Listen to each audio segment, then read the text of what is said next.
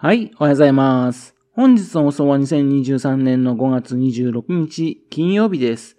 本日は第453回目のお話となります。このチャンネルは福島県郡山市在住の特撮アニメ漫画大好き親父のぴょん吉が響きになったことをだらだらと話をしていくという番組です。そんな親父の一言を気になりまして、もしもあなたの心に何かが残ってしまったらごめんなさい。悪気がなかったんです。不幸にこの番組に興味持ってしまったら、ぜひ今後もごひいきのほどよろしくお願いいたします。昨日ですけどね、あの、広瀬香美さんがね、バーディーウィングゴルフガールズストーリー、ね、この主題歌を歌っているっていう話をしましたけどね、ここ最近ですね、アニメの主題歌にね、え、こんな有名な歌手やバンドが参加するの？ってことが多いですよね。テレビのね、音楽番組がね、減っているせいなんでしょうかね。大雪海のカイナのエンディングでね、あの、大大学出身のね、グリーン、ね、そのグリーンがですね、歌ってましたよね。それと、夜遊び、ね、あの、水星の魔女だとかね、推しの子だとか、ね、その歌をやってますよね。いや、昔からそういうのはあったんですけどね、作品に関係するですね、歌詞が入っていたりね、そういう風にしていたんですよね。今はあんまりね、関係ないことが多いですね。広瀬香美さんのね、ヴィーナスラインはですね、その点、アニメにね、ちゃんと合わせた歌詞でね、いや、かなり好感度高いです。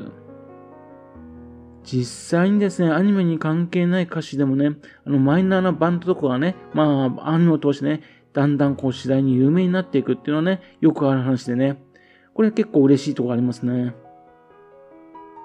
銀玉、ね、あのアニメの銀玉なんかの曲なんかでですね、歌ってる人たちはね、バラバラなんですけどね、どの曲も、あ、この曲って銀玉らしいなと思うことってよくあるんですね。そういうの結構好きだったりします。で、今回はですね、サンボマスターのお話をしたいと思っています。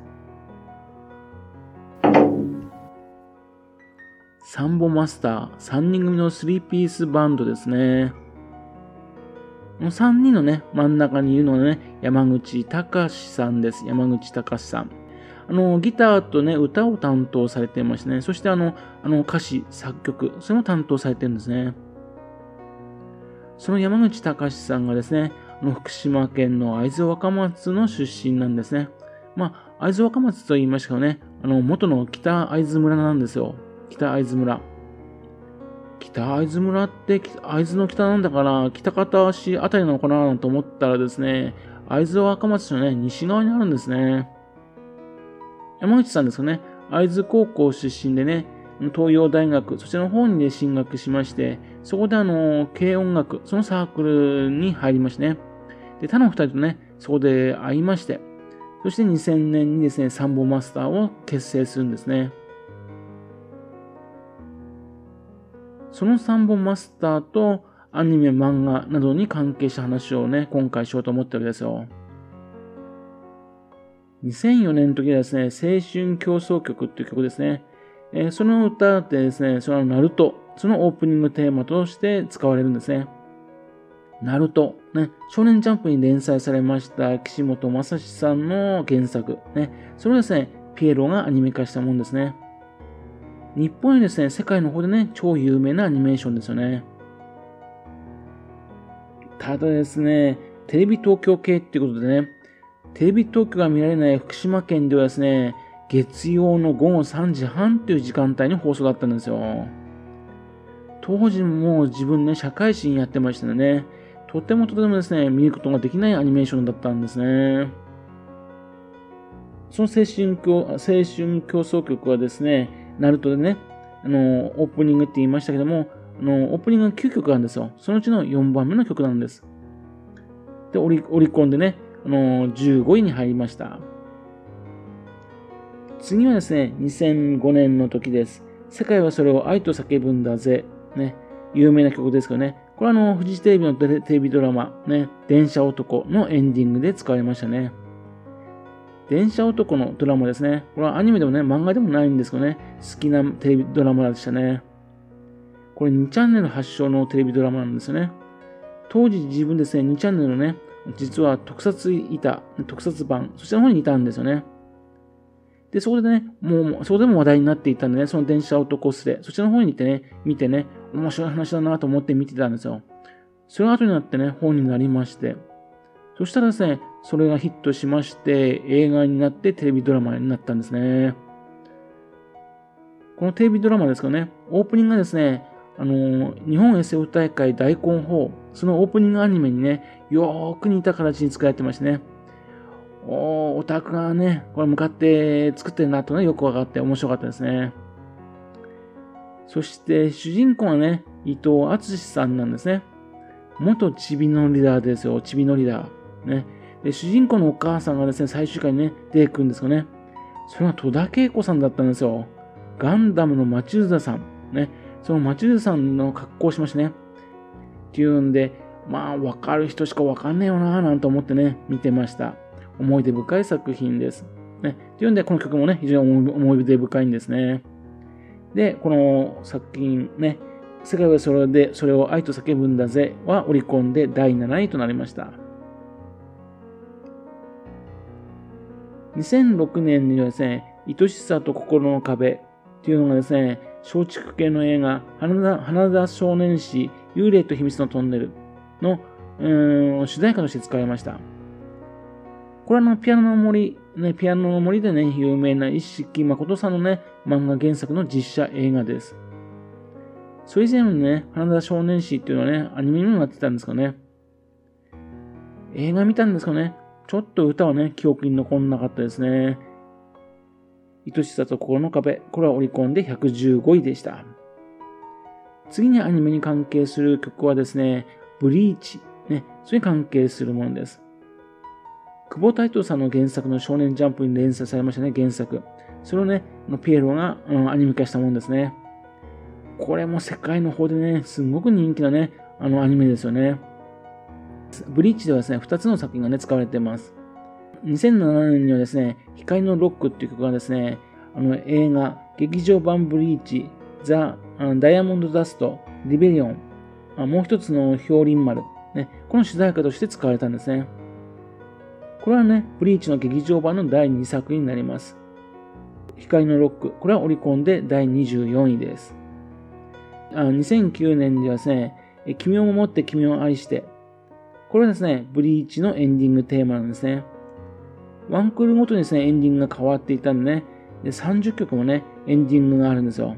その第19曲目ですね。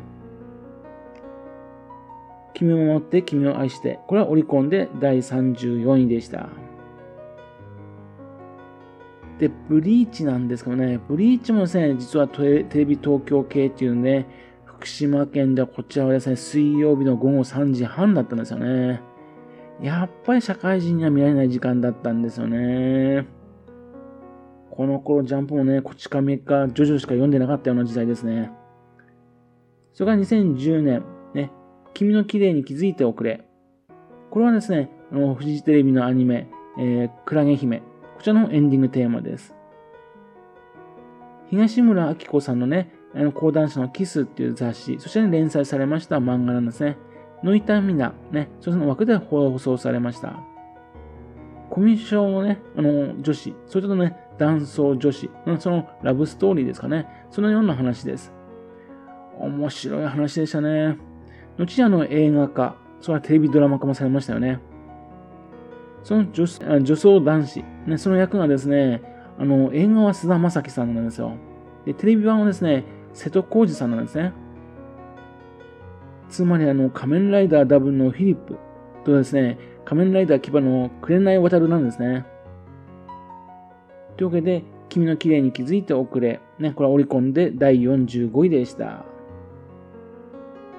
それが2020年にはですね、忘れないで忘れないで。ね、これはですね、浦安鉄筋家族ドラマのあのオープニング曲として使われました。浦安鉄筋家族、まさかのテレビドラマ化でしたね。これは少年チャンピオンのね、連載のね、あの、浜岡健二さん、その作品です。ドタバタギャグアニメでね、まさかこれ本当にドラマ化できるかと思わなかったですね。これ好きなんですよね。そのオープニングです。で、このドラマにはですね、実はサンボマスターたちもね、出演してるんですよ。第7話ですからね。またあと、ミュージックビデオの方にはですね、佐藤二朗さんとかね、あの、浦安鉄筋家族、その家族の面々も出ています。これはですね、CD 販売はなかったんでね、オリコンでのランキングはなしです。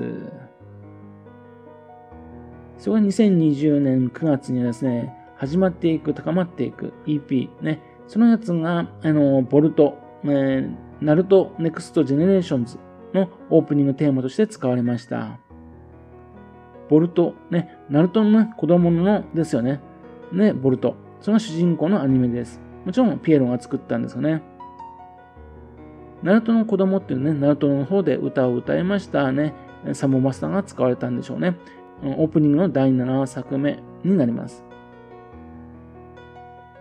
しかしですね、このテレビ東京系っていうのね、福島県での放送はなしなんですね。BS テレ東とかね、それで見えるんですよね。まあ、ナルト見ていなかったらね、ちょっとね、自分見てないんですね。というわけで、始まっていく、高まっていく EP。これはですね、あのー、オリコンで第31位です。というわけでね、あの自分見てないアニメ作品が多いですがね、あの心に残るね、歌詞が非常に多いのはね、いうサンボマスターの魅力ですんでね、これからもね、サンボマスターさんのね、活躍を非常に楽しみにしております。はい。それではまた次回よろしくぴょん吉のお宝の話をお付き合いくださいね。本日もお聴きくださいまして誠にありがとうございました。